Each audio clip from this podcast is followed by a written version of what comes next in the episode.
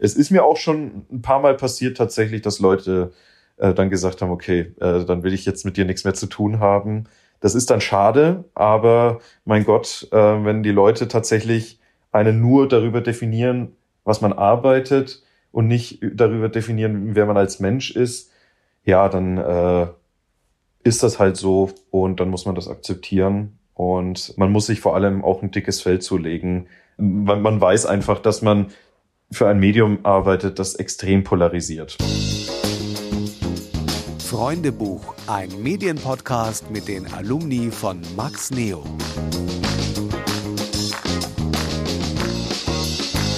Hallo, schön, dass ihr auch wieder bei einer neuen Folge unseres Freundebuchs dabei seid. Ich bin Lena Schnelle und zu Gast ist diesmal Simon Dallmeier. Er arbeitet als Videosportjournalist bei der Bild in Berlin. Davor hat er Erfahrungen bei verschiedenen Unternehmen gesammelt, zum Beispiel bei Siemens, der Heimspiel Medien GmbH Münster und hier bei Max Neo. In dieser Podcast-Folge spricht Simon über seine Gründe, das Journalistikstudium abzubrechen und stattdessen was anderes, nicht Journalistisches zu studieren. Außerdem erzählt er, warum die Zeit in Köln beruflich für ihn frustrierend war, warum die Fußball-Europameisterschaft 2016 für seine Karriere sehr wichtig war und welche Aufgaben er bei der EM als Volontier hatte aber auch sein aktueller Job bei der Bild kommt nicht zu kurz. Wir sprechen darüber, wie es für ihn war, sich auf den Boulevardjournalismus umzustellen und wie es ist, für den Axel Springer Konzern zu arbeiten. Die Podcast-Folge haben wir Anfang November 2021 aufgenommen. Hallo Simon, schön, dass du zu Gast bist in unserem Podcast Freundebuch. Ja, hallo. Ich äh, freue mich sehr. Wir wollen natürlich dich am Anfang so ein bisschen kennenlernen, deswegen eignet sich da so ein kleiner Freundebucheintrag ganz gut. Deswegen kurze Antworten. Dein Name? Simon Dallmeier. Dein Alter? 30 inzwischen.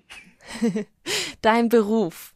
Ich bin offiziell Videoredakteur Sport bei der Bild GmbH und Co. KG oder einfach nur Videosportjournalist. wow, da haben wir gleich alles. Dein Arbeitsplatz? Äh, mein Arbeitsplatz ist das Axel Springer Hochhaus in Berlin Mitte. Hat man bestimmt auch eine gute Aussicht, oder? Ja, wir sitzen da im achten Stock und man sieht eigentlich so alles, was man von Berlin sehen muss. Also den Fernsehturm, äh, den Berliner Dom, Fürs Brandenburger Tor muss man noch ein bisschen weiter nach oben fahren, aber äh, man, man hat schon eine sehr schöne Aussicht da. Und äh, der Sonnenaufgang ist immer ganz, ganz wunderbar. Oh, das glaube ich. Bin ich sehr neidisch. Wir sitzen im zweiten Stock und sehen Züge vorbeifahren. ja, wir haben auch eine Hauptverkehrsstraße direkt vor der Tür, die hört man aber zum Glück nicht. Und äh, gerade im Winter ähm, sind die Sonnenaufgänge jetzt nicht mehr ganz so häufig wegen der vielen Wolken in Berlin, aber äh, grundsätzlich äh, ist es schon sehr schön, da zu arbeiten. Das glaube ich. Dein Vorbild. Also ich habe meine Masterarbeit über Serena Williams geschrieben, die Tennisspielerin, und äh, ich muss auch sagen, ich finde sie eine ganz, ganz inspirierende Persönlichkeit, ähm, wie sie es schafft, jetzt mit fast 40 Jahren immer noch äh, Weltklasse-Tennis zu spielen, ähm, beeindruckt mich sehr und äh, deswegen habe ich mich damals auch entschlossen, die Masterarbeit über sie zu schreiben, weil ich, weil ich sie einfach eine ganz, ganz tolle Persönlichkeit finde. Dein Traumberuf als Kind? Ui, da gab es mehrere. Ähm, also zuallererst wollte ich Parkbesitzer werden, also Freizeitparkbesitzer. Dann wollte ich Bürgermeister werden und dann irgendwann mal in der Schulzeit wollte ich Fluglotse werden. Ja, letztendlich ist es dann der Sportjournalismus geworden und ist würde ich jetzt tatsächlich auch als mein Traumberuf bezeichnen. Wie ist es dann dazu die, dieser Wandel gekommen von diesen ganzen verschiedenen Berufen dann zu den Medien? Also zu, zu Journalismus? Naja, also so, so als Kind hat man ja immer so ganz utopische Vorstellungen, was man mal werden möchte. Äh, da macht man sich ja über, über Geld oder wie man das überhaupt anstellen will, gar keine Gedanken. Ähm, dementsprechend war das schon eher so die Kindergarten, Grundschulzeit. Dann so im Gymnasium kam dann irgendwann mal der äh, Wunsch, Fluglotse zu werden dazu, weil mich die Fliegerei auch ganz fasziniert und dieser ganze Trubel an Flughäfen und in der Luft auch mit den Flugzeugen, wie das alles koordiniert wird. Ähm, war dann dort auch beim Auswahlverfahren bei der Deutschen Flugsicherung in Hamburg. Das hat leider nicht geklappt. Dann habe ich eine Alternative gebraucht und bin dann ähm, ja da so ein bisschen reingerutscht, ähm, obwohl ich es eigentlich immer machen wollte, mich aber nicht getraut habe, weil ich Angst hatte, das könnte nichts werden. So, äh, ja, aber am Ende über Praktika und unter anderem dann damals auch bei AFK Max, was ja jetzt Max Neo ist, ähm, ja, bin ich dann eben so mehr und mehr in den Sportjournalismus reingerutscht. Wie waren so deine ersten Berührungen mit, mit den Medien? Also erinnerst du dich da an dein erstes Praktikum? ja, tatsächlich. Das war ein paar Monate nach meinem Abitur. Ich habe schon vor meinem Abitur als freier Mitarbeiter äh, so Live-Ticker für Fußballspiele geschrieben, für eine Redaktion, die ich eigentlich so vom Schreibstil immer ganz cool fand. Da habe ich einfach mal ganz proaktiv hingeschrieben, ob die noch einen jemanden brauchen, der Live-Ticker schreibt.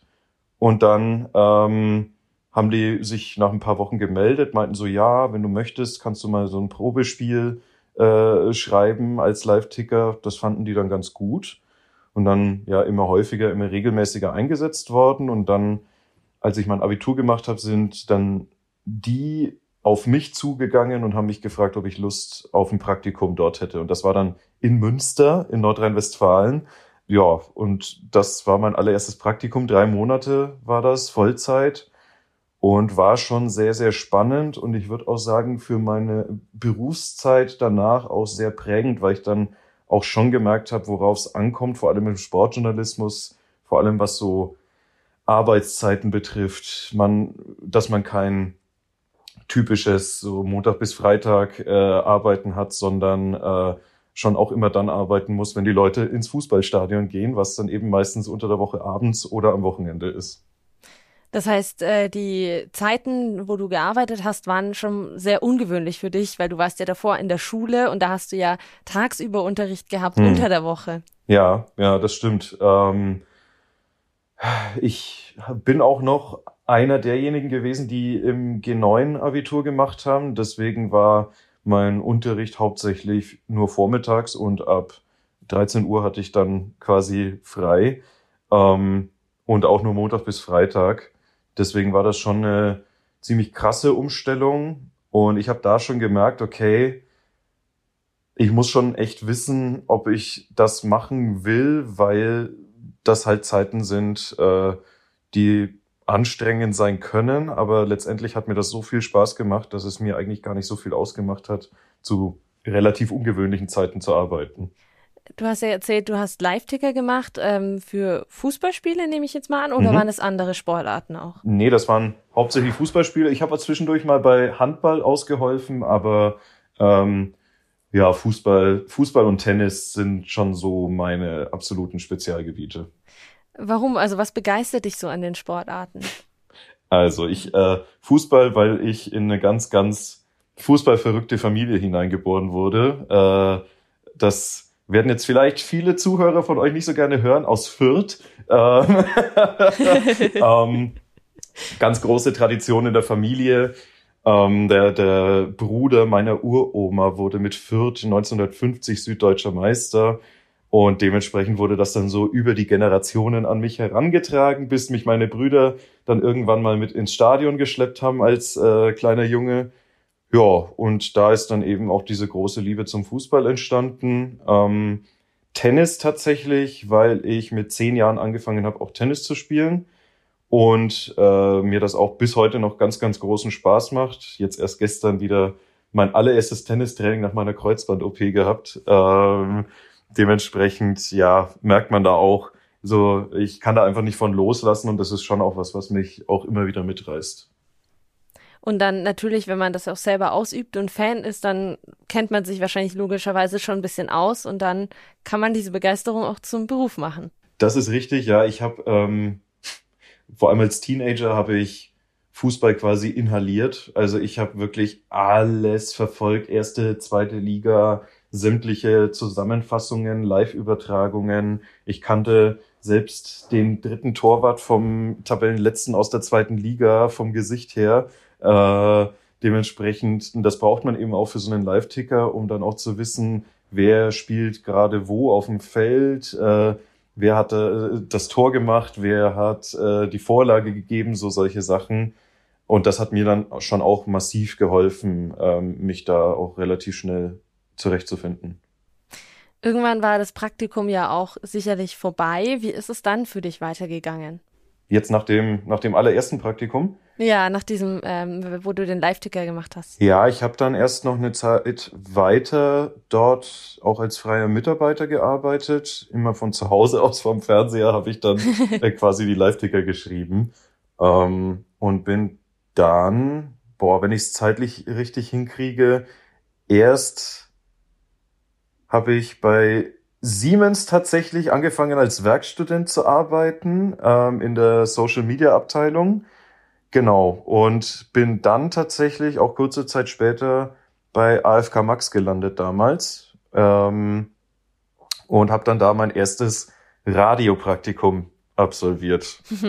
Gehen wir mal noch kurz zu Siemens. Wie bist du dazu gekommen? Also das ist ja irgendwie ein bisschen schon irgendwie sehr krasser Unterschied, sage ich mal, zu dem, was du jetzt davor gemacht hast.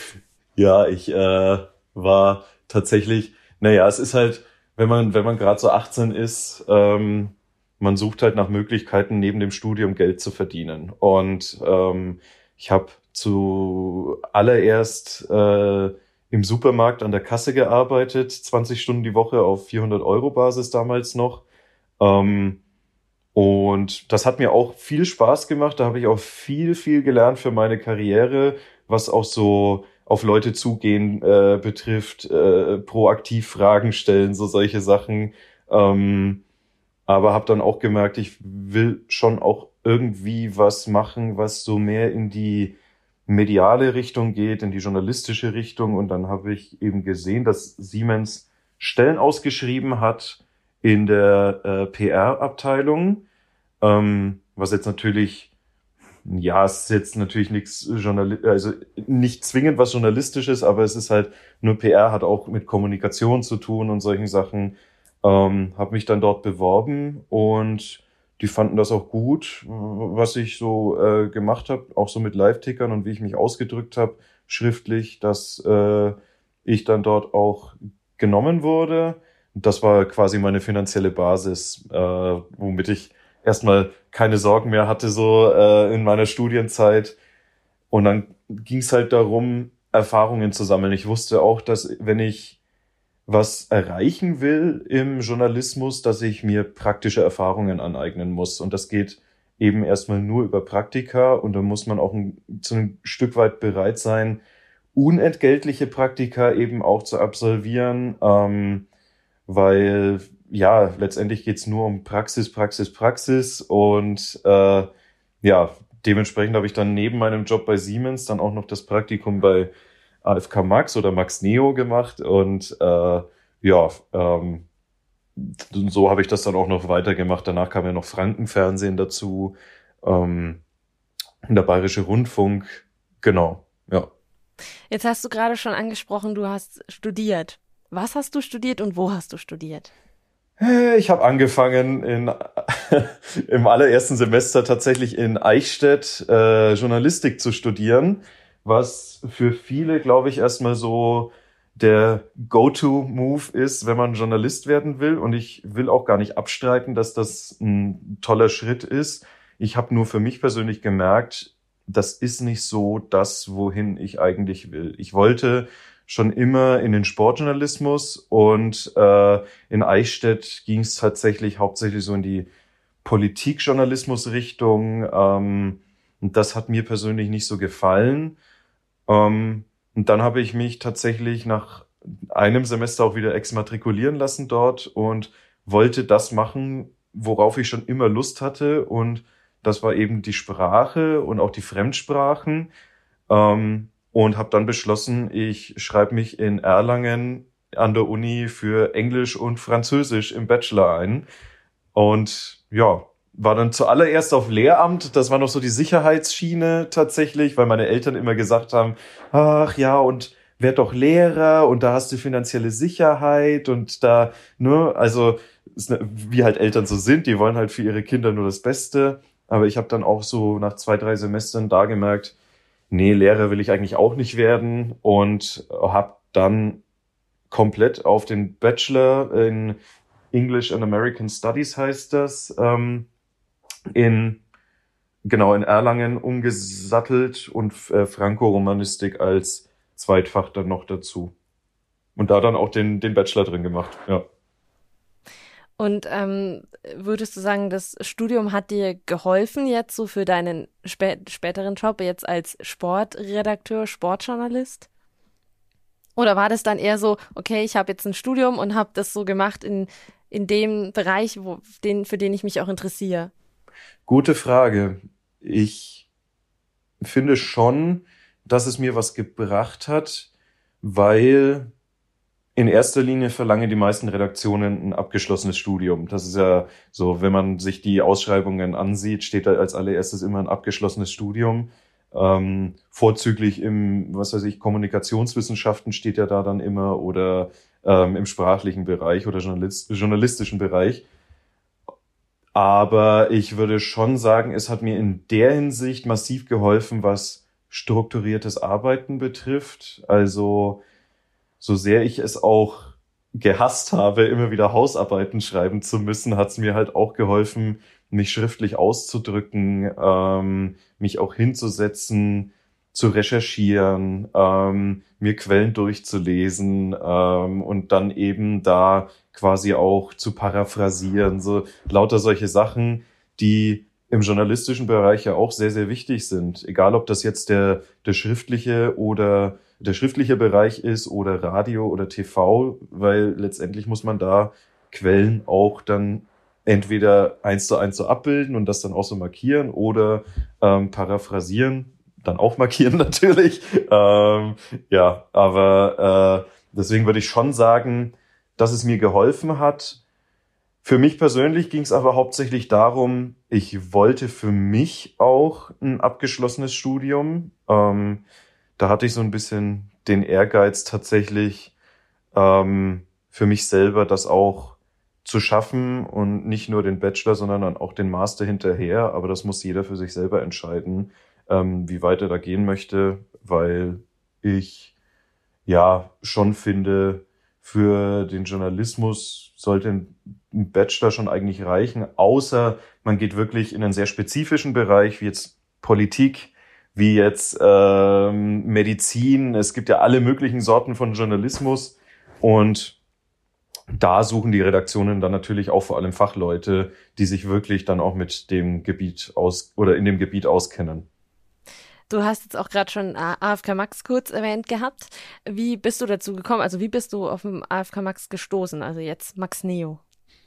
Ich habe mich erkundigt tatsächlich was für Möglichkeiten es gibt, in Nürnberg, Fürth und Erlangen äh, so an, an Praktika äh, zu machen. Äh, vor allem, da ich schon immer eher in Richtung Radio, TV gehen wollte, weniger in den Printbereich, ähm, habe ich mich da erkundigt, was kann ich machen und äh, dann tatsächlich, glaube ich, ganz klassisch über Google Praktikum äh, Medien Nürnberg eingegeben, irgendwie so. Und dann kam dann AFK Max damals dabei raus wo sich damals, ich glaube, ich habe es dann über die über die Internetseite ähm, habe ich mich da so ein bisschen reingelesen und ähm, ja dann auch relativ fix telefoniert mit Achim Stecker, kann das sein? Achim Kasch. Äh, Achim genau. Kasch, ja.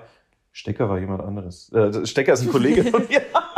ja, aber es war Achim, genau, war der Vorname, ja. Ähm, äh, ja, genau, mit dem habe ich dann telefoniert und dann habe ich auch äh, mich persönlich mit ihm unterhalten und der, ähm, ja, ich meine, ich weiß jetzt gerade gar nicht, ob der noch da ist. Äh, der ist in Ruhestand gegangen mittlerweile. Ah ja, okay. Genau. Aber äh, hat mich dann auch sehr fix quasi ähm, mit ins Boot geholt und dann bin ich da eben auch untergekommen bei AFK Max und muss auch sagen, die Zeit dort war schon echt richtig, richtig cool, weil es das für mich auch so das erste Mal war, dass ich mit anderen jungen Leuten zusammengekommen bin, die alle total Bock auf äh, Journalismus haben und sich auszuprobieren und äh, ja, auch so sich gegenseitig zu helfen, da auch weiterzukommen im Journalismus.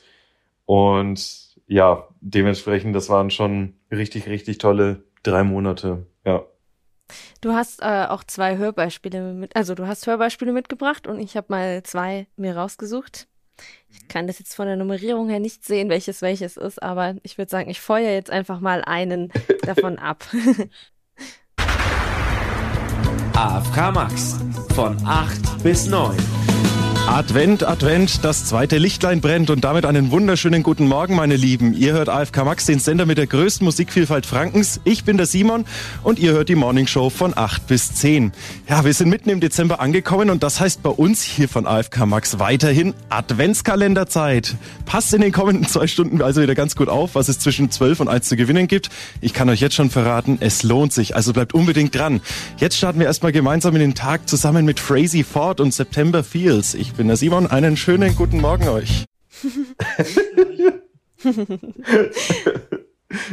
oh Mann, das ist immer so lustig, wenn man das dann. Äh, ich habe das schon ewig nicht mehr gehört. Ähm, aber ist schon spannend, äh, wie wie jugendlich ich da noch wirke, so äh, so richtig voller Elan und ne, also Ja. Aber man kann dann immer auch gut sehen, wie man sich so entwickelt hat über die Jahre dann, finde ich. Ja, ja, das stimmt. Also, so jetzt aus heutiger Perspektive sagen, war eigentlich relativ souverän abmoderiert. Ähm, ja, aber das, da erinnere ich mich noch sehr gut dran, äh, auch wie aufgeregt ich war, bevor ich das erste Mal dann on air moderieren durfte.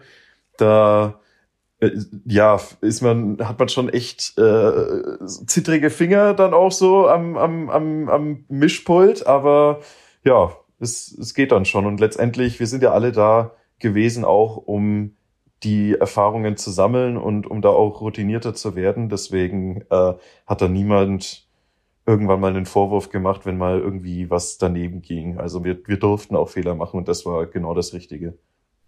Jetzt habe ich noch ein zweites Hörbeispiel. Das war ein äh, Redaktionston für die Nachrichten. Genau, den hören wir uns auch noch an. Österreich hat gewählt. Bei der gestrigen Nationalratswahl in Österreich hat es einen gewaltigen Rechtsruck gegeben. Die rechtspopulistische FPÖ ist der große Gewinner der Wahlen und legt mit einem Ergebnis von knapp 21 Prozent überraschend mehr als drei Prozent hinzu. Damit ist die Partei von Chef Heinz Christian Strache drittstärkste Kraft in Wien. Unter den männlichen Wahlberechtigten kam die FPÖ gar auf knapp 30 Prozent und wäre damit stärkste Partei im Nationalrat. Lediglich die weiblichen Wählerinnen haben mit ihren 16 Prozent für die rechtspopulistische Partei einen kompletten Triumph der FPÖ verhindert. Aus der AFK Max Politikredaktion Simon Dallmayr. Was hat dir am meisten Spaß gemacht? Waren das tatsächlich die Moderation? Waren es Nachrichten? Waren das eher so redaktionelle Beiträge? Also ich würde grundsätzlich schon sagen, dass ich ein optimistischer, fröhlicher Mensch bin und dementsprechend haben mir die so die äh, Comedy-Beiträge tatsächlich am besten gefallen, die Moderationen aber auch, weil ich mich da auch noch mal so ein bisschen auch von meiner persönlichen Seite äh, ausdrücken konnte. Aber grundsätzlich hat mir alles Spaß gemacht, weil ich mich einfach gerne anderen Leuten mitteile. Und äh, ja, aber ich muss schon sagen, so, wenn ich jetzt eine Präferenz ausdrücken dürfte, dann müß, würde ich da schon sagen, dass das Moderationen on air, aber auch so Comedy-Beiträge waren, weil man da halt wirklich so seine komplette Kreativität rauslassen konnte. Ja, das war schon echt cool bei dem Praktikum hast du ja schon gesagt, dass es äh, richtig viel Spaß gemacht hat und kreativ, dass du dich kreativ ausleben mhm. durftest. Ja. Ähm, für dich hat sich dann aber, glaube ich, noch eine andere Gelegenheit geboten. Und zwar beim äh, Blindenradio vom äh, ersten FC Nürnberg. ja, für mich als Vierter ist es ja, äh, war das besonders schwer. Ja, aber ich habe mir auch immer gesagt, als Journalist muss man neutral sein. Und äh, ich äh, wurde dann gefragt, ob ich da denn nicht Lust drauf hätte. Und ja, äh, dann gesagt, sehr gerne, wird da auf alle Fälle mal mitmachen, weil ich auch immer so im Blick hatte, ich will in den Fußballkommentatorenbereich, Fußballmoderatorenbereich, so irgendwann mal. Und habe das halt als eine mega Gelegenheit gesehen, da auch Erfahrungen zu sammeln. Und letztendlich muss ich auch sagen, für meine Arbeit heute war das, glaube ich, auch mit dann der wichtigste Schritt, weil natürlich so über Fußball zu berichten dann nochmal eine ganz andere Art der, der äh, ja, des, des Sprechens auch erfordert und äh, auch so des Hervorhebens und auch so von der Wortwahl her, also man bildet dann ganz häufig auch Sätze, die gar kein Verb und kein Objekt haben oder Subjekt oder irgendwie sowas, äh, weil weil es nur darum geht, irgendwie so die Emotionen zu transportieren. Ähm, und das, das konnte ich dann da in Nürnberg schon sehr gut lernen. Also war der erste FC Nürnberg in der Hinsicht dann äh, auch für mich als Vierter äh, ein sehr guter Schritt. da hattest du auch noch ein äh, Hörbeispiel äh, für uns. Mhm. Äh, das hören wir uns auch mal kurz an. Zuletzt gegen Hertha BSC musste man ja auch zehn Minuten vor dem Schlusspfiff den Rückstand hinnehmen und konnte durch einen Freistoß noch gerade so einen Punkt ergattern. Aber der entscheidende Unterschied ist, der Club ist heute ein Mann weniger und Hiroshi Kiyotake, der geniale Freistoßschütze, ist nicht mehr auf dem Platz. Der wurde ja bereits ausgewechselt. Eswein hat den Ball nun auf dem linken Flügel, gibt scharf an den rechten Pfosten. Ah, und da verpassen gleich drei Nürnberger. Was für eine Chance für den Club. Schöne Flanke von Eswein mit dem rechten Fuß mit Zug zum Tor geschlagen. Und dann verpassen da gleich Ginczek Nilsson, der aufgerückte Innenverteidiger und Chandler am langen Posten. Glück für die Augsburger, dass es da jetzt nicht 1 zu 1 heißt. Da spürt man ja schon auch ein bisschen die Emotionen, hat man jetzt äh, trotzdem durchkommen äh, hören. Aber es war auch tatsächlich gleichzeitig auch so ein bisschen sachlich. Also wie, wie, wie meinst du das jetzt mit sachlich? also ich meine, weil es hinten raus dann schon sehr nüchtern ist. Also du, du bist da an, an der einen Stelle warst du sehr emotional dann. Ah, ja. Und mhm. danach, bei der Erklärung danach war es eher sehr nüchtern und sachlich, fand mhm. ich. Also. Ja, das ist äh, ja so ein, so ein Stilmittel tatsächlich auch im, im Fußball, dass man natürlich es gibt immer Momente, da geht's sehr schnell und dann, wenn dieser Moment aber vorbei ist, dann kann sich das, dann, dann zieht sich das natürlich in die Länge, weil sich der Torwart den Ball zum Abstoß zurechtlegen muss oder es gibt Ecke oder Einwurf oder ne, es ist irgendeine Unterbrechung und dann hat man auch Zeit, das alles nochmal genau zu beschreiben. Vor allem für die Zuschauer mit Sehbehinderungen ist es eben so, dass man versucht, beides rüberzubringen. Zum einen die Emotionen, aber dann will und muss man ja auch so genau wie möglich beschreiben, was da gerade auf dem Fußballplatz passiert. Und man ist quasi deren Augen. Und äh, ja, dementsprechend, auch wenn sich der, der Torwart gerade das fünfte Mal den Ball mit dem Verteidiger hin und her schiebt und es so, es so, es, und so wirklich gar nichts passiert auf dem Platz, dann muss man das genauso beschreiben, als wenn es jetzt gerade vorne hektisch wird und äh, innerhalb von fünf Sekunden achtmal aufs Tor geschossen wird, so, so nach dem Motto. Ähm, deswegen, ja, also das ist schon ein sehr krasser Wandel immer wieder zwischen sehr, sehr schnell und sehr hektisch, aber dadurch auch versuchen, die, die Zuschauer oder die Zuhörer mitzureißen, aber dann auch im Nachhinein, wenn das dann vorbei ist, dann auch nochmal genau zu erklären, okay, was ist da jetzt eigentlich gerade genau passiert. Ja, das stimmt. Also ich glaube, das kam jetzt in dem Beispiel auch, glaube ich, ganz gut rüber, die Emotion und die Erklärung. Jetzt haben wir, hast du vorhin schon erwähnt, dass du danach ähm, auch mal TV ausprobiert hast. Ähm, ich glaube, Frankenfernsehen und Bayerische Rundfunk waren mhm. das, glaube ich. Ja. Warum wolltest du dann zum TV? Hm, weil ich tatsächlich, ich wusste zu dem Zeitpunkt tatsächlich noch nicht, bin ich eher fürs Radio oder eher für TV gemacht, beziehungsweise wo zieht's mich eher hin?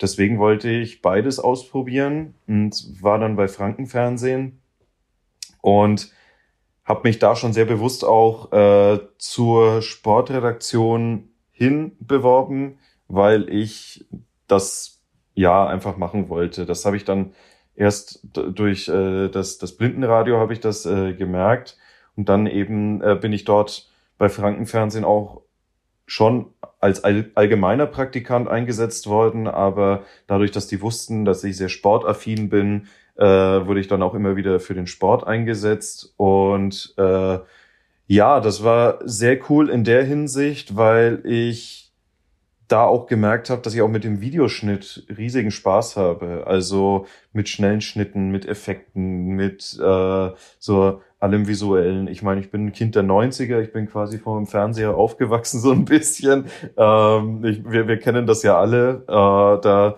da das, das sehr faszinierend sein kann. Und ich wollte das halt auch mal ausprobieren und habe dann auch gemerkt, okay, ja, das ist schon was, da sehe ich mich auch. Und ja, habe das dann auch weiter verfolgt, auch wenn ich auch ganz bewusst das mit dem Blindenradio weitergemacht habe, weil ich da auch äh, jetzt nicht nur äh, TV machen wollte, sondern beides irgendwie schön fand. Die Qual der Wahl sozusagen. Richtig, ja. Das, das Doofe ist ja tatsächlich immer bei diesen Radiosendern, ich meine, es hieß damals schon immer, als ich äh, als ich noch jung war, Gott, ich klinge wie so ein alter Mann. Äh, ähm, es hieß damals schon immer, ja, Radiosender und Radio generell ist in der Krise und die Radiosender bezahlen leider nicht so gut und äh, dass eben so im visuellen Bereich bei Fernsehsendern schon noch besser bezahlt wird. Ähm, man macht sich dann schon auch so Gedanken, so, okay, ist meine Leidenschaft fürs Radio so groß, dass ich bereit bin, mit einem vergleichsweise niedrigeren Gehalt quasi durchs Leben zu gehen. Und ähm, ja, das war dann eine ganz pragmatische Entscheidung bei mir. Ich habe mich dann schon auch für den Fernsehbereich entschieden, weil ich so eine gewisse finanzielle Sicherheit auch haben wollte. Ja, und auch wusste, dass da schon noch eher auch so aus so, so Anstellungsverhältnis technischen Gründen noch ein bisschen mehr Kontinuität herrscht als jetzt zum Beispiel beim, beim Radio, wo ich immer wieder gehört habe. Und was ja auch verunsichernd ist dann so als junger Mensch, ähm, dass da doch immer wieder sehr schnell auch Redakteure dann äh, quasi nicht mehr beschäftigt werden, weil einfach zu wenig Geld gerade da ist oder ja, aus anderen Gründen. Und das fand ich tatsächlich immer schade, weil ich finde Radio auch ein ganz, ganz tolles Medium. Man kann nur über den akustischen, äh, ja, über den akustischen Bereich kann man auch so viel Fantasie erzeugen. Also das, das was ganz, ganz Tolles mit, mit, mit so Soundeffekten, mit Hinterlegungen, mit Musik. Und ähm, im, im, im Fernsehen wird es einem quasi halt immer so schon so äh, äh, Mundhäppchen gerecht äh, quasi hingelegt und wie man sich was vorzustellen hat. Aber gerade das Radio gibt einem noch die Möglichkeit, egal ob man jetzt gerade im Auto sitzt oder zu Hause Radio hört äh, oder bei der Arbeit, da dann auch nicht äh, sich nochmal in so eine andere Welt versetzen zu lassen. Und das äh, finde ich ist eigentlich auch mit das Schönste am Radio, dass einem da noch so der Raum für Fantasie gegeben wird. Schön gesagt. Kann ich nur bestätigen. ja. Du hast jetzt gerade gesagt, du hast dich so in Richtung TV entschieden. Du hast aber vorhin auch noch erzählt, dass du ähm, einen Master machen wolltest. Wo hast du dann deinen Master gemacht und äh, was für ein Studienfach hattest du dann? Also ich hatte schon auch immer das Ziel, tatsächlich hoch hinaus äh, zu kommen im Journalismus. Und wusste auch, die Möglichkeiten im Raum Nürnberg, Fürth, Erlangen sind halt leider so ein bisschen begrenzt. Und habe mich dann ja hab, hab dann überlegt, okay, was mache ich? Man muss dann halt gucken, wo sind so größere TV, Radioanstalten äh, beheimatet. Und das sind halt so die Medienstädte in Deutschland Köln, Hamburg, Berlin.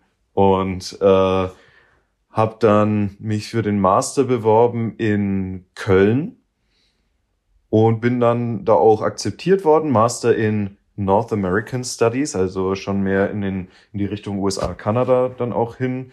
Und bin dann da auch, wie gesagt, an der, an der Uni dann auch angenommen worden, hab da, bin dann umgezogen von Fürth nach Köln. Und äh, das war tatsächlich ja, ein sehr lehrreiches Jahr, weil ich mich dort beworben hatte, wieder bei einer, im Social Media Bereich tatsächlich, Social Media Agentur.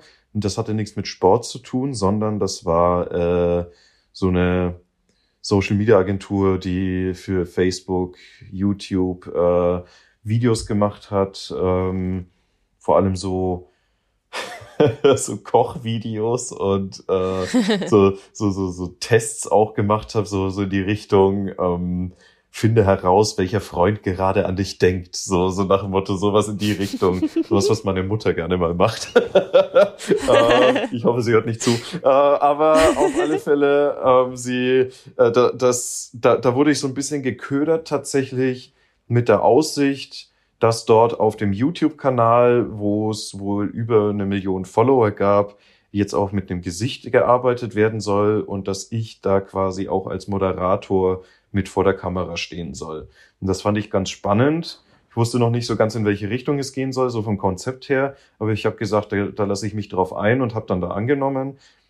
Und drei Tage später, nachdem ich dann dort angefangen hatte, wurde mir gesagt, ja, äh, wir haben es uns jetzt doch anders überlegt äh, wir machen das jetzt doch nicht mit Moderator, du müsstest dich jetzt dann so quasi, ja, du müsstest jetzt halt so die Aufgaben machen, die ja jeder andere auch macht, ohne jetzt das, das irgendwie äh, runterspielen zu wollen, was die anderen gemacht haben, aber es war schon sowas, was jetzt nicht meine, meine, ja, wie sagt man, ähm, meinem Fachgebiet entsprochen hat, sagen wir es so, ja.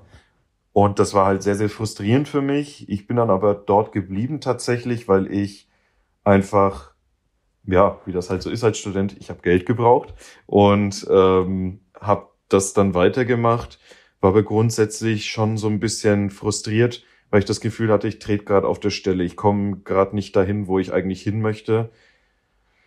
Und habe dann überlegt, was ich mache. Und dann bin ich per Zufall auf eine Ausschreibung gestoßen über, ich glaube über Facebook war das, ähm, mit der Überschrift Werde Volunteer bei der Fußball-EM 2016 in Frankreich. Und ich so, ach, das klingt ja spannend, das lese ich mir mal durch. Und naja, dann hieß es halt, dass eben im Rahmen des, äh, der Zusammenarbeit des deutsch-französischen Jugendwerkes äh, werden eben auch deutsche Volunteers bei der EM 2016 in Frankreich gesucht. Und dann habe ich mir gedacht, okay, cool, da bewerbe ich mich mal. Das klingt spannend. Vor allem, ich hatte ja meinen Bachelor auch in Französisch gemacht und dachte mir, es ist doch eine super Gelegenheit, meine Französischkenntnisse noch mal ein bisschen weiter zu vertiefen.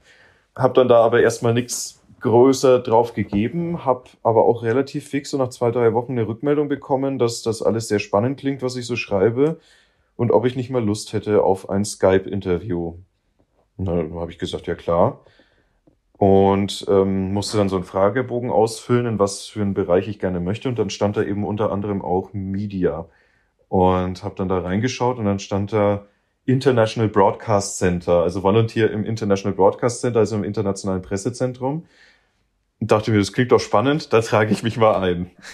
dann bei diesem Jobinterview sind die dann da auch gleich drauf eingegangen und meinten, ja, spannend, dass du dich darauf beworben hast. Wieso ist das denn so? Na, dann habe ich eben die ganze Geschichte erzählt, dass ich gerne in den Sportjournalismus möchte und äh, ja, das da sehr spannend finde und da, wo ja dann auch alle Journalisten quasi, die so über die EM berichten, dann zusammenkommen, ist es ja eine tolle Gelegenheit, auch Kontakte zu knüpfen.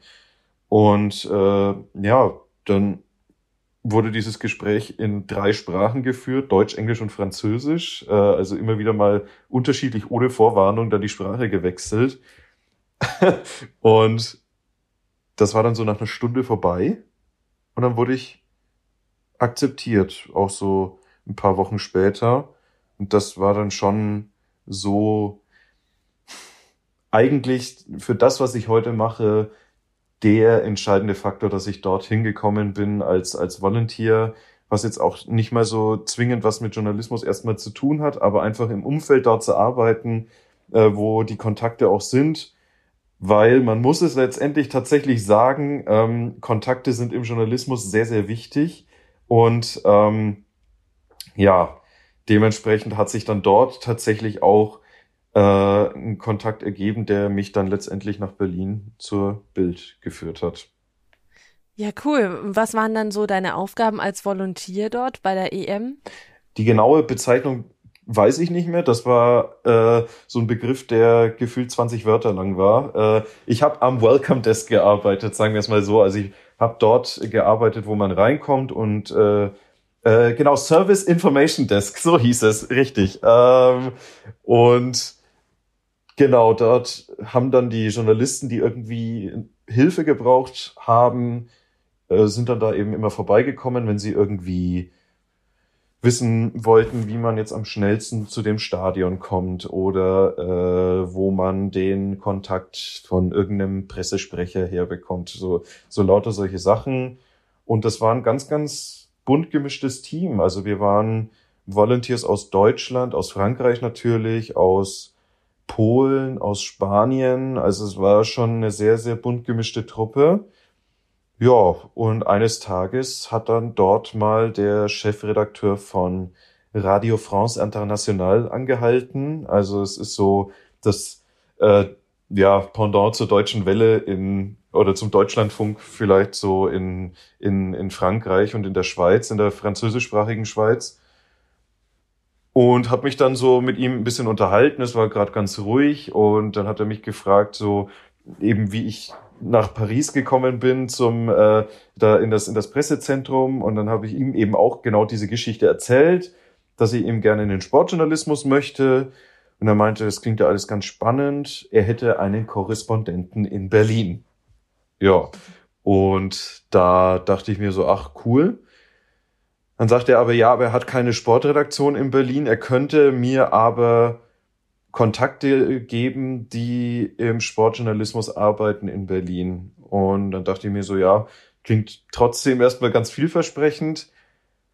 Und dieser Korrespondent hat mich dann am nächsten Tag auch gleich angerufen. Auf Französisch aus Berlin, obwohl er fließend Deutsch spricht, wie ich heute weiß. Aber äh, ich glaube, der wollte mich nur ein bisschen testen. Äh, auf alle Fälle ähm, habe ich dann mit dem telefoniert und das Ende vom Lied war, dass der mir drei E-Mail-Adressen geschickt hat, unter anderem von meinem heutigen Kollegen, äh, der, die dann quasi, wo dann auch eine E-Mail-Adresse letztendlich bei der Bild rausgeführt hat, wo ich dann auch auf ein Vorstellungsgespräch eingeladen wurde und ja, so äh, dann quasi das Kapitel Köln, das ja doch relativ frustrierend war, vor allem beruflicher Ebene. Ich habe trotzdem noch viele, viele Freunde dort aus der Zeit, aber ähm, ja, beruflich war das einfach kein schönes Jahr.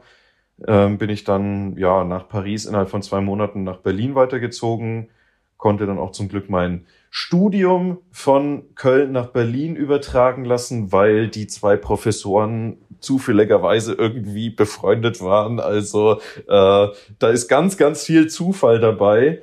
Ähm, ganz, ganz viel zur richtigen Zeit am richtigen Ort äh, gewesen sein. Und das ist mir schon auch bewusst dass das äh, viel Zufall war und deswegen bin ich da auch immer sehr demütig tatsächlich, dass ähm, ja das einfach nichts Selbstverständliches ist. Äh, aber ich sag auch, wenn man den Willen hat ähm, und die Motivation hat, auch ähm, Großes zu erreichen im Journalismus, dann kommt man da auch hin. Es werden sich immer Türen öffnen und äh, dann gibt's auch immer die Möglichkeit, tatsächlich äh, das zu erreichen, was man erreichen will. Das heißt, du hast dann in Berlin deinen Master weitergemacht und hast nebenbei dann schon für die Bild gearbeitet. Also ich bin im Oktober 2016 bin ich nach Berlin gezogen, hatte jetzt quasi fünf, fünfjähriges hier äh, in der Stadt und ja, da gab's eine, ich ich habe das äh, beim Vorstellungsgespräch auch gesagt, äh, dass ich eben noch studiere im Master und mir wurden zwei Möglichkeiten auf äh, ja, vorgetragen, entweder als freier Mitarbeiter äh, dort zu arbeiten oder als Werkstudent, was tatsächlich in der Hinsicht für mich lukrativer war, war und auch besser von der Erfahrung her, weil ich ähm, während des Semesters dann oder während der Vorlesungszeit eben ja klar diese 20 Stunden in der Woche arbeiten äh, durfte, aber dann in den Semesterferien dann eben auch 40 Stunden in der Woche arbeiten durfte. Und ähm, das war dann schon was, ja, wo ich mir gedacht habe, okay, das will ich schon eher machen, auch wenn ich noch vielleicht Hausarbeiten schreiben muss, aber ich dachte mir, ich kriege das immer schon alles unter einen Hut und habe dann dort tatsächlich auch angefangen, erstmal als Artikelschreiber. Ähm, also wieder so in den, in den äh, Printbereich, in den schreibenden Bereich was ich ja auch immer gut gefunden habe und wo, wo, woher ich auch kam, vom Live-Ticker schreiben tatsächlich. und habe dann mir aber auch gedacht, okay, bei so einem großen Medienunternehmen wie Axel Springer überhaupt erstmal einen Fuß in die Tür zu setzen, ähm, das ist schon mal ein Ding. Ich kann irgendwann mal dann später, wenn sich die Möglichkeit ergibt, immer noch versuchen, wieder in den audiovisuellen Bereich zu gehen. Und äh, so war es dann auch. Also ich war dann zwei Jahre Artikelschreiber ausschließlich und habe dann so Artikel vor allem geschrieben, die so auf äh, Bild.de im Sportbereich dann, das war dann ausschließlich Sport nur noch, die dann auf Bild.de im Sportbereich erschienen sind. Und dann nach zwei Jahren war es dann so, dass im Videoteam neue Stellen frei wurden und äh, ich schon immer wieder mal so nebenbei anspielen hab lassen, äh, weil die Kollegen, weil man sitzt da in einem großen Büro, das heißt, man sieht sich dann auch immer wieder und habe dann da immer wieder mal äh, gesagt, so ja, hätte schon irgendwie Bock auch auf Video und wenn da was frei wird, ne, dann äh, sagt mir das. Und dann war es tatsächlich so, dass ich dann äh, gefragt wurde, ob ich jetzt nicht Bock hätte, da Teil des Teams zu werden. Und ähm, das ging dann so schrittweise. Dann war ich erstmal eine Woche im Monat bei Video, dann zwei Wochen im Monat, dann drei Wochen und dann irgendwann mal bin ich komplett rüber gewechselt und jetzt inzwischen seit drei Jahren, ja, jetzt dann auch ausschließlich nur noch im Videobereich zuständig als erst als äh, Videoredakteur nur für Schnitt und Vertonung, wo mir dann auch Radio wieder sehr, sehr geholfen hat, weil da hört man ja auch nur meine Stimme. Äh, somit muss ich ja dann da auch äh, quasi äh, das Richtige mit meiner Stimme äh, vermitteln und dann später auch äh, vor der Kamera als Moderator für verschiedenste Formate von uns, äh, die vor allem dann so Fußballzusammenfassungen dann sind. Da hast du auch ähm, Hörbeispiele mitgebracht. Da können wir auch gleich mal reinhören. Zum Eröffnungsspiel wartete die Bundesliga gleich mal mit der intensivsten Bromance seit Poldi und Schweini auf. Kovac und Jovic oder wie ich sie gerne nenne, Jovac, lieferten sich auch gleich mal ein brotastisches 2 zu 2, mit dem Thomas Müller jedoch nicht ganz so glücklich war. Das, äh, den Ausschnitt fand ich äh, sehr süß, deswegen habe ich den ausgewählt. das äh, war tatsächlich ähm, eine reine Vertonung. Also man hat mich da nicht gesehen. Ich habe, ähm, das war, das war tatsächlich letztes Jahr mit äh, Corona gab es ja so eine ganz, ganz lange Saisonunterbrechung. Und dann, als es wieder darum ging, dass jetzt die Saison weitergeht, haben wir uns überlegt, okay, was können wir machen, um unsere Zuschauer auf YouTube vor allem äh, wieder ins Boot zu holen. Und ich hatte da ganz, ganz große Lust drauf, so eine, ja, ironische, lustige Zusammenfassung der Saison zu machen, was eben bisher geschah. So hieß das dann auch, was bisher geschah. Und ähm, ja, so um, um auch nach dieser monatelangen Pause die Leute auch mal wieder so zu erinnern, okay, was ist eigentlich vor Corona alles in der Bundesliga passiert? Die Saison muss ja jetzt noch zu Ende gespielt werden und man weiß gar nicht mehr, was da eigentlich so los war. Und dann haben wir da fünf Teile gemacht und ja, das weiß ich noch ganz genau. Das war der allererste Spieltag äh, Bayern gegen Hertha, äh, wo ja, also Nico Kovac war damals Bayern-Trainer, ähm, Ante Czovic war damals Hertha-Trainer und Jovic war auf der Hochzeit von Kovic, glaube ich, äh, Kovac war, war glaube ich, Trauzeuge, deswegen äh, habe ich das dann so, äh, ja, die haben sich da ganz herzlich umarmt ähm, und äh, auch ganz lange so die Augen gesehen dabei, deswegen habe ich da dann so eine Bromance draus gemacht und äh, ja, war letztendlich auch sehr stolz darauf, weil ich schon sage, äh, da ging es auch wieder so ein bisschen zurück, so in die AFK Max Zeit, äh, wo ich mich ganz frei ausleben durfte in meiner Kreativität und äh, da auch so von der Vertonung äh, ja genau das machen durfte, was ich wollte. Und kam auch tatsächlich sehr gut an. Also ähm, viele, viele positive Kommentare von, von Zuschauern äh, unten drunter gehabt. Mein Chef war auch sehr zufrieden damit. Deswegen kann man auch sagen, AFK Max hat quasi die Basis gelegt für diese Vertonung da. In diesem, in dem Beispiel jetzt, ja. Das hören wir gerne. Genau, dann hattest du noch ein anderes Beispiel, hatten wir noch. Da standest du äh, aber vor der Kamera, glaube ich, für euer mhm. Format äh, viral mhm, daneben. Richtig. Genau, da haben wir auch mal einen kurzen Ausschnitt. In Spanien holte sich Barca die nächste Blamage ab. Bei Rayo Vallecano gab es durch Altmeister Falcao eine 0 zu 1 Pleite.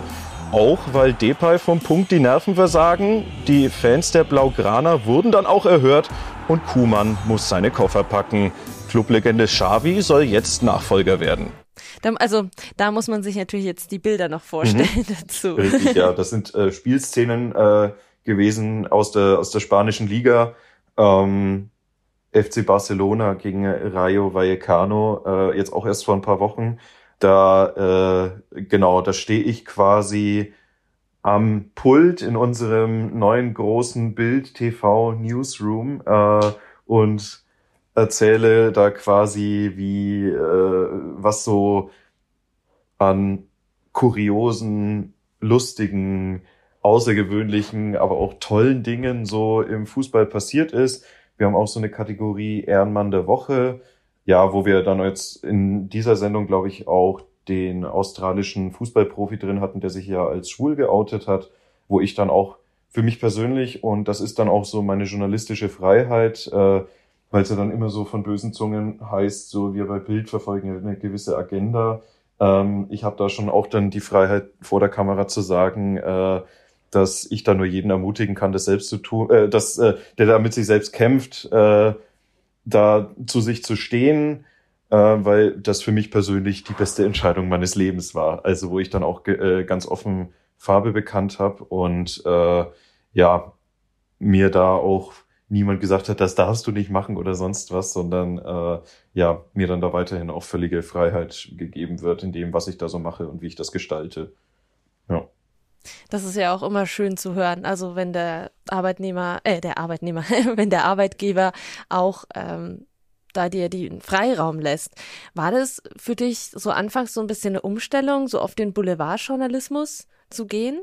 Ja, das ist tatsächlich eine relativ große Umstellung, weil man tatsächlich lernen muss, in möglichst wenigen Sätzen und in vor allem möglichst einfach formulierten Sätzen alles Nötige an Informationen rüberzubringen. Machen wir uns nichts vor, Boulevard ist, ähm, man will möglichst schnell alle Informationen serviert bekommen. Und ich finde auch, das ist trotzdem auch eine journalistische Qualität, weil äh, man einfach sehr, sehr komprimiert das ausdrücken muss, was man eigentlich sagen will. Und äh, das war für mich zu Beginn schon eine Umstellung. Es gab aber auch, oder es gibt auch bei Bild dann auch Leitfäden für vor allem die neuen Mitarbeiter, wie man solche Sätze formuliert. Also äh, es klingt jetzt wirklich ein bisschen abgedroschen, aber es ist wirklich so, möglichst keine langen Sätze bilden, keine verschachtelten Sätze, keine Fremdwörter benutzen, sondern möglichst versuchen, das mit äh, Wörter mit deutschem Ursprung, also jetzt nicht lateinischem Ursprung oder griechischem Ursprung, so, äh, also so in, in, in die Richtung, aber gleichzeitig auch den, den Leser nicht als dumm zu verkaufen. Also, weil, weil das ist so auch so ein, so ein Vorurteil, dass Bild nur von sozial schwachen Lesern äh, gelesen wird, sondern das wird einfach durch die breite Gesellschaft durchgelesen, ob das jetzt der Professor ist oder der Dachdecker. Ähm, da, da ist wirklich alles dabei.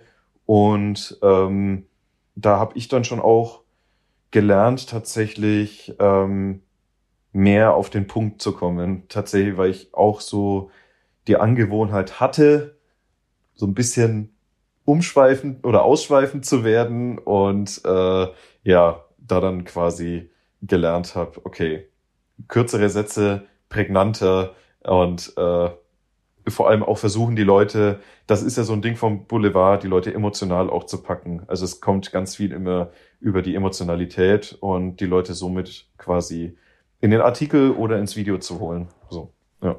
Hättest du dann als, keine Ahnung, Jugendlicher oder junger Erwachsener ähm, gedacht, also keine Ahnung, vor zehn Jahren oder so oder 15 Jahren, dass du irgendwann Boulevardjournalismus machst oder dass du bei der Bild arbeitest?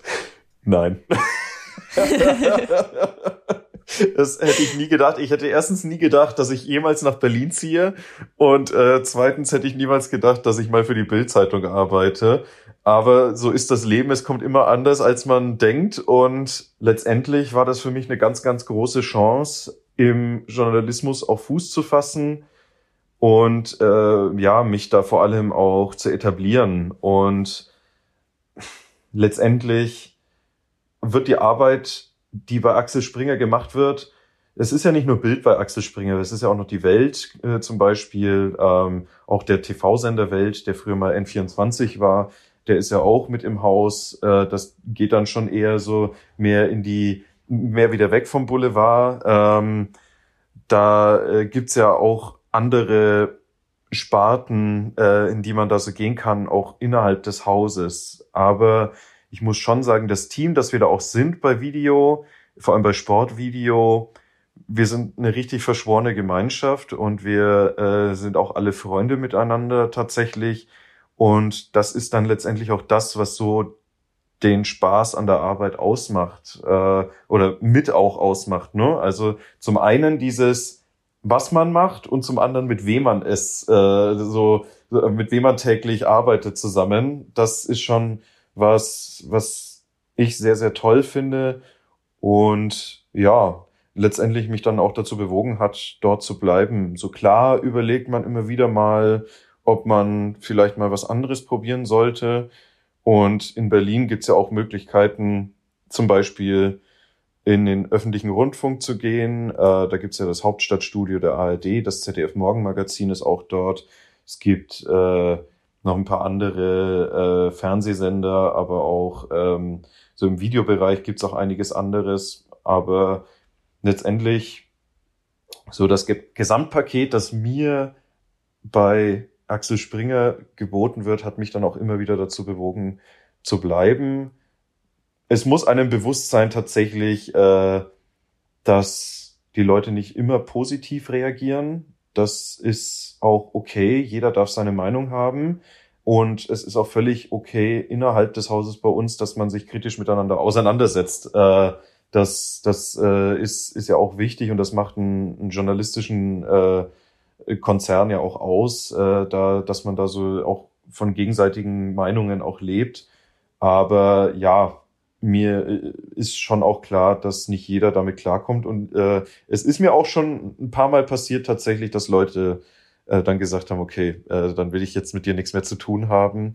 Das ist dann schade, aber mein Gott, äh, wenn die Leute tatsächlich einen nur darüber definieren, was man arbeitet, und nicht darüber definieren, wer man als Mensch ist, ja, dann äh, ist das halt so und dann muss man das akzeptieren und ähm, man muss sich vor allem auch ein dickes Feld zulegen, äh, weil man einfach, ja, äh, man, man weiß einfach, dass man für ein Medium arbeitet, das extrem polarisiert und äh, da dann auch mit den Konsequenzen ausleben, äh, äh leben muss, weil man einfach dann für den Menschen, dem man da gerade begegnet, exemplarisch für das ganze Haus steht. Versuchst du dann auch immer so ein bisschen in, ins Gespräch zu kommen mit den Menschen, die dir dann ähm, am Anfang so Vorurteile haben oder die dann negativ eingestellt sind? Oder sagst du dann einfach, boah, das ist, ist mir jetzt schon so oft passiert, dass du das äh, denkst, keine Energie mehr dafür hast? Also in erster Linie sage ich immer, okay, ich arbeite für den Sport. Äh, das entschärft schon mal immer einiges, weil die die äh, ja ähm, der, der Sport tatsächlich nicht eine, so eine ganz polarisierende Wirkung hat. Und letztendlich sage ich dann auch immer, hey, jeder darf seine Meinungen haben und ich habe genauso meine Meinung über äh, ja, also positiv wie negativ, was gerade so hausintern äh, so gemacht wird oder was in anderen äh, Redaktionen im Haus so gemacht wird das finde ich mal gut, das finde ich mal nicht so gut, aber das ist auch das Recht von jedem und jeder, äh, sich da sein eigenes Bild zu, äh, zu machen. Bild dir deine Meinung, ne? nee, äh, das, äh, ja, ähm, und versucht dann schon auch, äh, schon auch immer proaktiv sozusagen, ähm, oder auch dann zu zeigen, okay, bei Bildarbeiten erstens mal generell nicht nur irgendwelche Stinkstiefel, sondern halt auch viele junge Leute, viele kreative Leute auch, äh, die sich alle an einem gewissen Punkt für den Boulevard entschieden haben, ja. Und ähm, ja, die, die Richtung, die dann so vor allem in den letzten Jahren auch eingeschlagen wurde, hat mir auch immer wieder persönlich so ein bisschen Bauchschmerzen verursacht. Und da bin ich dann auch schon auch immer wieder mal so in einem innerlichen Gewissenskonflikt. Ähm, aber sage mir dann persönlich, okay, ich arbeite, ich mache das täglich, was ich liebe. Und das ist über Sport zu berichten. Und qualitativ sind wir beim Sport wirklich richtig toll besetzt mit richtig tollen Kollegen auch. Und ähm, das macht richtig Spaß. Deswegen konnte ich dann auch immer abends in den Spiegel sehen und sagen, das, was ich persönlich mache, ist nicht verletzend, diskriminierend oder sonst was. Ja, das kann manchmal so ein bisschen auf die Schippe nehmen sein oder äh, mal ein bisschen was Bissiges, sarkastisch oder ironisches. Aber ich konnte mir immer im Spiegel in die Augen sehen und äh, sagen, das, was ich heute gemacht habe, kann ich mit meinem Gewissen vereinbaren.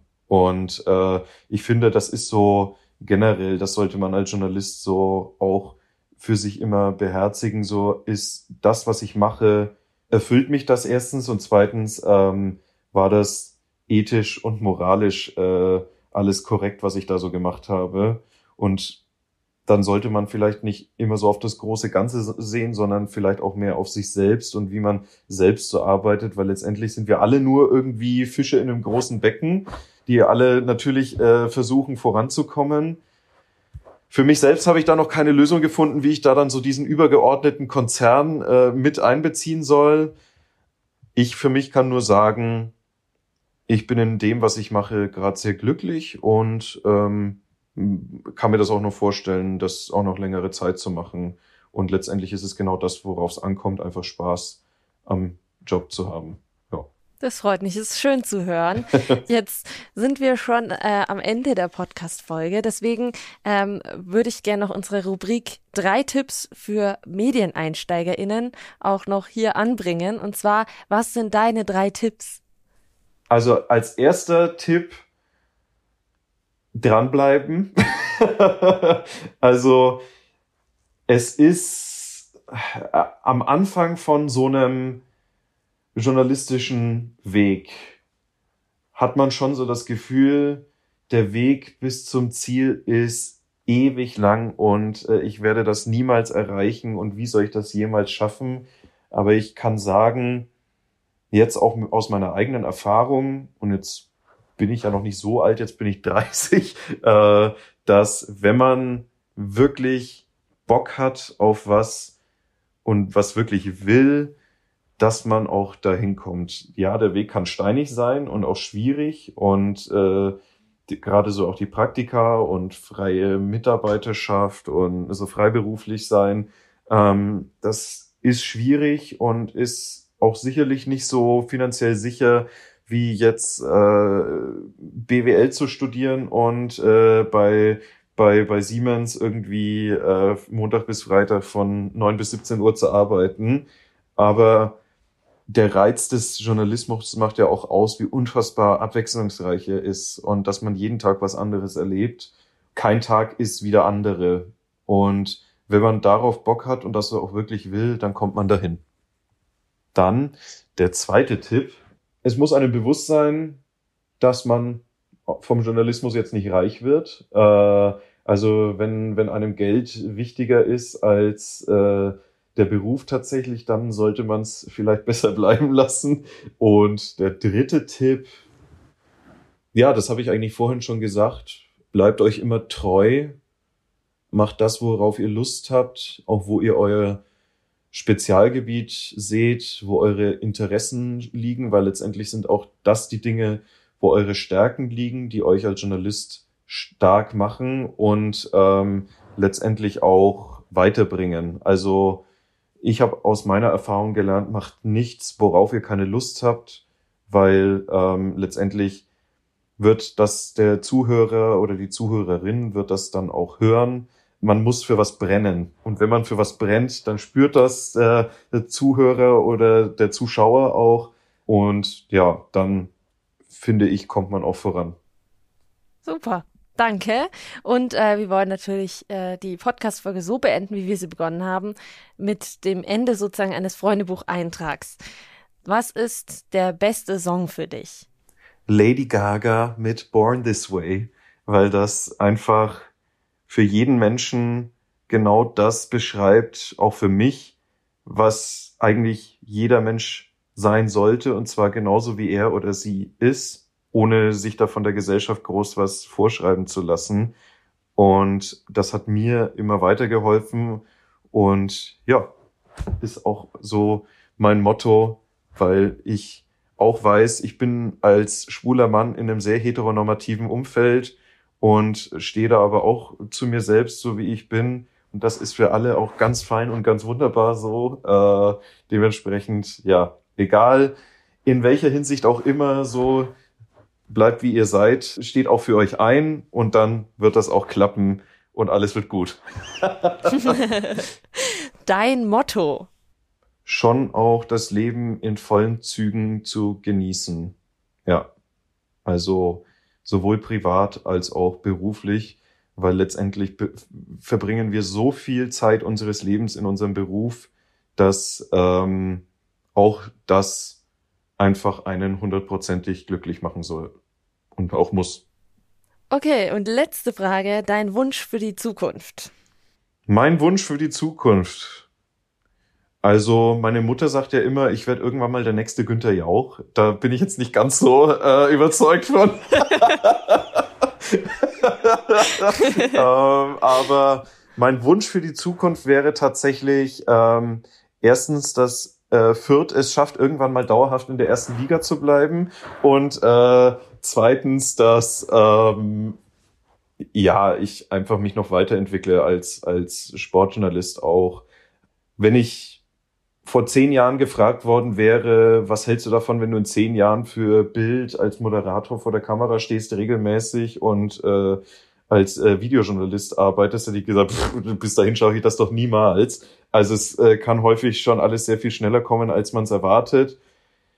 Und mein Wunsch einfach für die Zukunft wäre jetzt für mich persönlich, ähm, wie gesagt, mich noch weiterzuentwickeln und ja, dann mal gucken, wohin die Reise geht. Also ich verschließe mich da auch keinen Möglichkeiten, aber schon auch weiterhin vor der Kamera und äh, ja, vielleicht verschlägt es mich ja dann doch nochmal äh, zu einem großen Fernsehsender, aber Stand jetzt bin ich, wie gesagt, sehr zufrieden da, wo ich gerade bin.